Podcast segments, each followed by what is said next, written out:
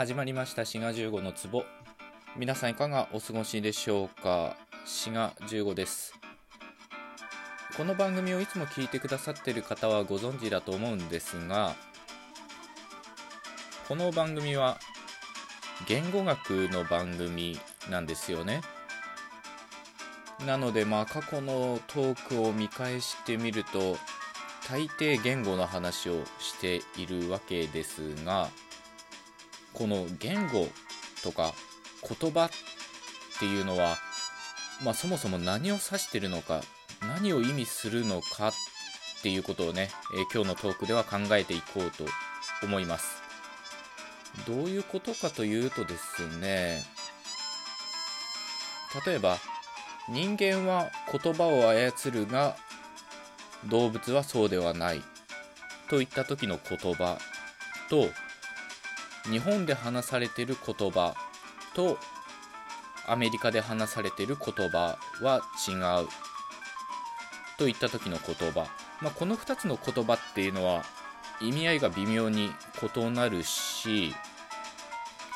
あるいは今言った言葉を忘れるなとか言った時の言葉っていうのもまた違いますよね。まあ一言で言えば多義的であるとか、まあ、いろんな意味を表すことがあるということなんですがこういった言葉っていうのを、まあ、丁寧に定義するっていうのも、まあ、大事なことだと思うんですよね。まあ、いろんな学問でそういったことって重要だと思うんですけどで僕自身そういうのは割と好きで、まあ、何々とは何かっていうのを本質的に突き詰めて、まあ、丁寧に記述していくっていうのは何て言うかな、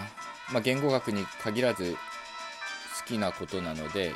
まあ、今日はそういったことを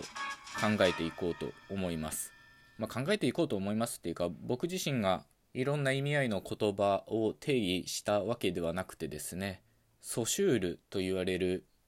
まあ、最も偉大な言語学者の一人ですねがすでに定義してるんですよねそれをご紹介しようと思います。まあ先にね言っておくとソシュールは3つの言葉っていうのを定義してるんですよね。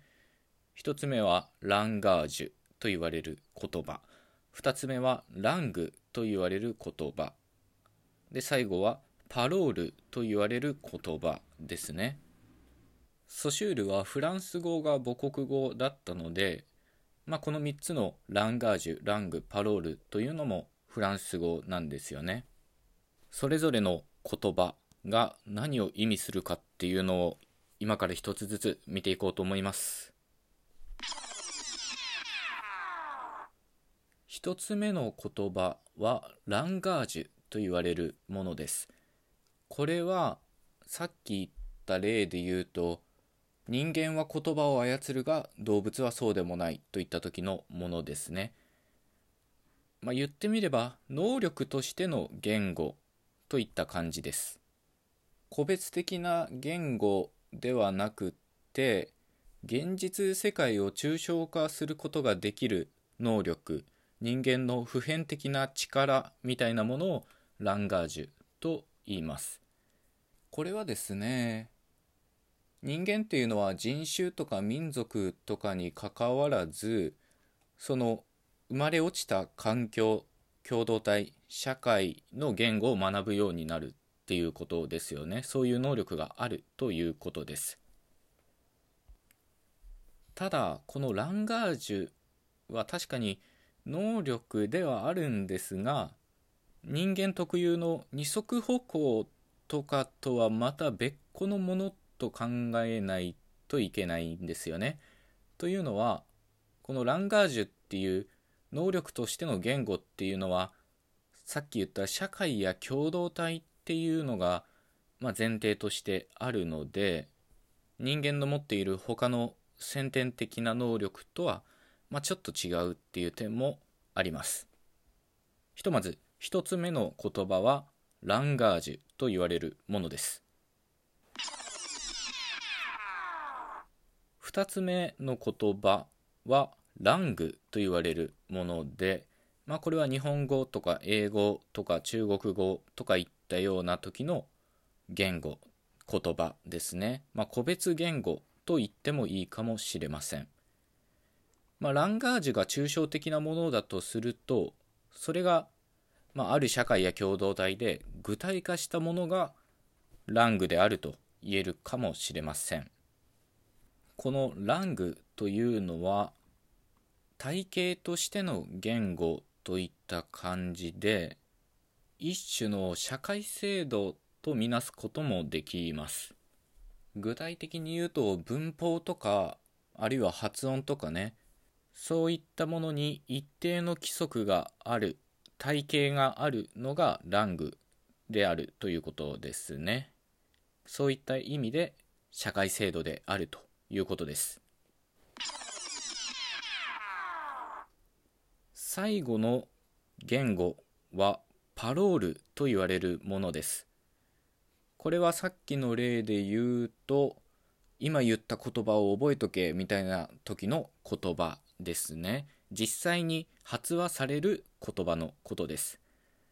先ほどラングは、